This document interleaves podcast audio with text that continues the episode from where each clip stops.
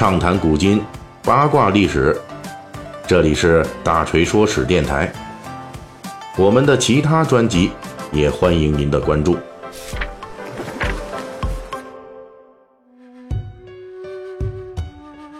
呃，最近咱们的《水浒细节解密》啊，主要是跟大家聊这小说中出场过的历史的真实人物。之前呢，咱们四回啊讲了这个。呃，历史上的这个和这文学史上的都有的第一名妓李师师，哎，咱们先从美女开始嘛，这样大家能关注的多些。讲完这美女呢，我们就要讲一老爷们儿了，这就是《水浒》里边的第一奸臣高俅。高俅呢，可以说是《水浒传》整部小说中的黑暗线的主导人物。《水浒传》梁山好汉出世之前啊，先叙述的就是高俅的发迹。书中交代，高俅呢本是一个市井无赖，因为善于蹴鞠啊，就是古代的这个踢足球，得到了当时还没当上宋徽宗的端王的赏识。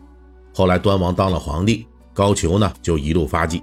关于书中这一段高俅的发迹史啊，我们之前在这个《水浒细节解密》的第五十一回里边啊，蹴鞠为何没能发展成今天的世界杯，在这集里边呢，我们就曾经涉及到啊。有兴趣的这个听众呢，可以呢往前翻翻听听那一期的内容。那么正是因为这高俅啊，凭借蹴鞠的本领得到了宠幸，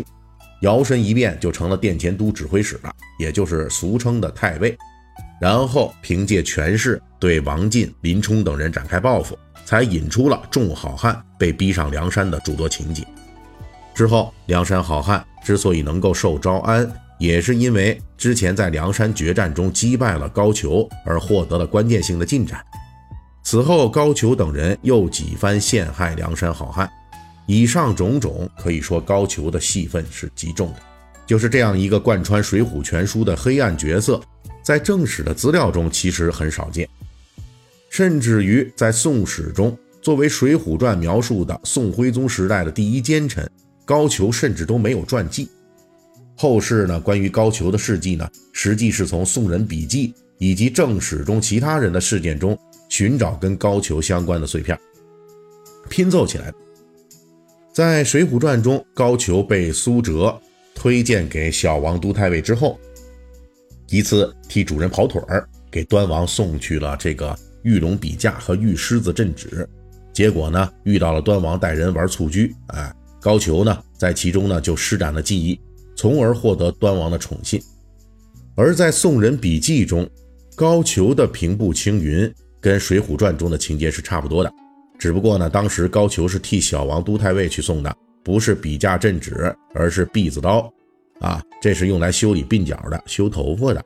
之前呢，小王都太尉跟端王一起等待上朝觐见天子的时候，端王呢没带篦子刀，于是呢就问他来借，结果小王都太尉的篦子刀啊很漂亮。这端王就看上了，所以呢，第二天，哎，这个小王都太尉就打发高俅啊，给这端王送篦子刀去。结果呢，端王又相中了这球技高超的高俅，于是派人给小王都太尉传话说：说这人和篦子刀啊，我都要了。从此呢，高俅就成了端王的亲近跟班等到端王登基做了皇帝，也就是宋徽宗，作为端王救人的高俅。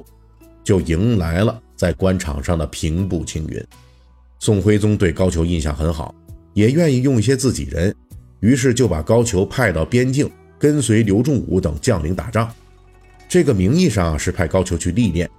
刘仲武是在西夏和河中担任防御的官员。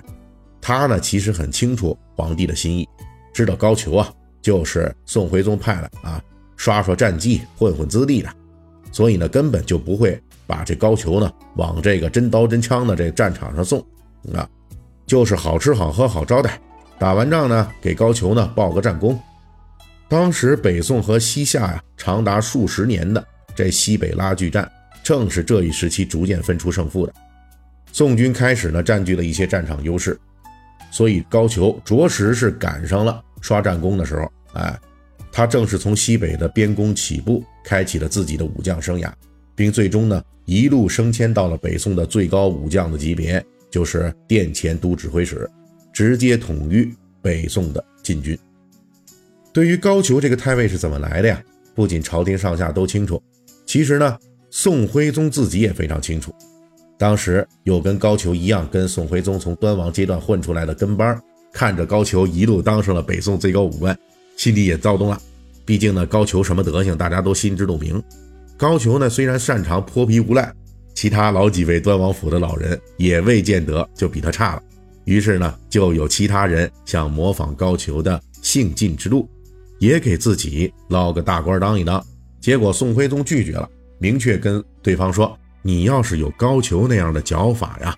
你才能当他的官啊！这就是说呢，宋徽宗明知道高俅这个太尉完全是来源于踢球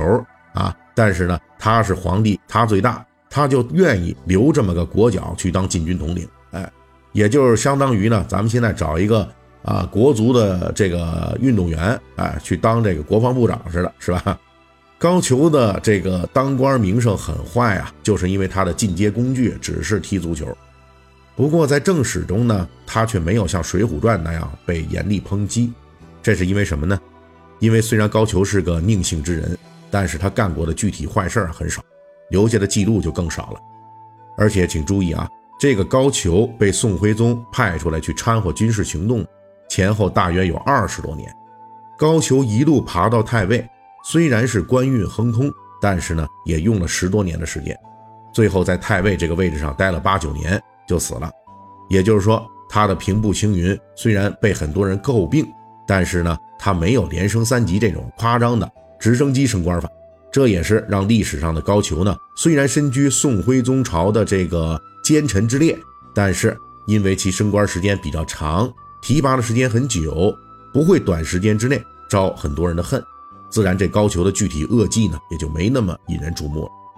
而且历史上宋徽宗干过的几件这著名的坏事儿二事儿当中啊，比如说与这个女真联合攻打辽国，啊无力抵抗女真的南侵，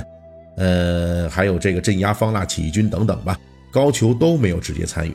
甚至历史上北宋出兵镇压宋江起义，那高俅也没有出场过，并且高俅虽然名义上是北宋最高武官，但是他的上司是枢密使童贯。更多的出场呢是被这个童枢密给承包了，自然黑锅呢也就大部分被这童贯给承包了。应该说历史上的高俅啊，除了出身踢球这个佞幸的大污点之外，是很没有存在感的。也正是因为没有什么存在感啊，所以高俅呢就连正史中的奸臣列传都混不进去。那么我们能不能说他就不算奸臣呢？当然是不能的，因为这里呢我们首先需要解释一下哈。这高俅啊，没干过什么著名的坏事儿，倒不是因为说他人品多好，而是他确实这能力太有限了，除了踢球讨皇上欢心，别的就什么都不会。毕竟干坏事儿他也是需要一定能力的，对吧？而高俅呢，偏偏是连这个干大坏事儿的本事都没有。既然高俅坐在了北宋最高的武职位置上，我们就不能考究他的个人品德了。在统帅千军万马的职责面前。无能本身就是一种大罪，因为无能的统帅会累死三军，是真的会坑死很多人的。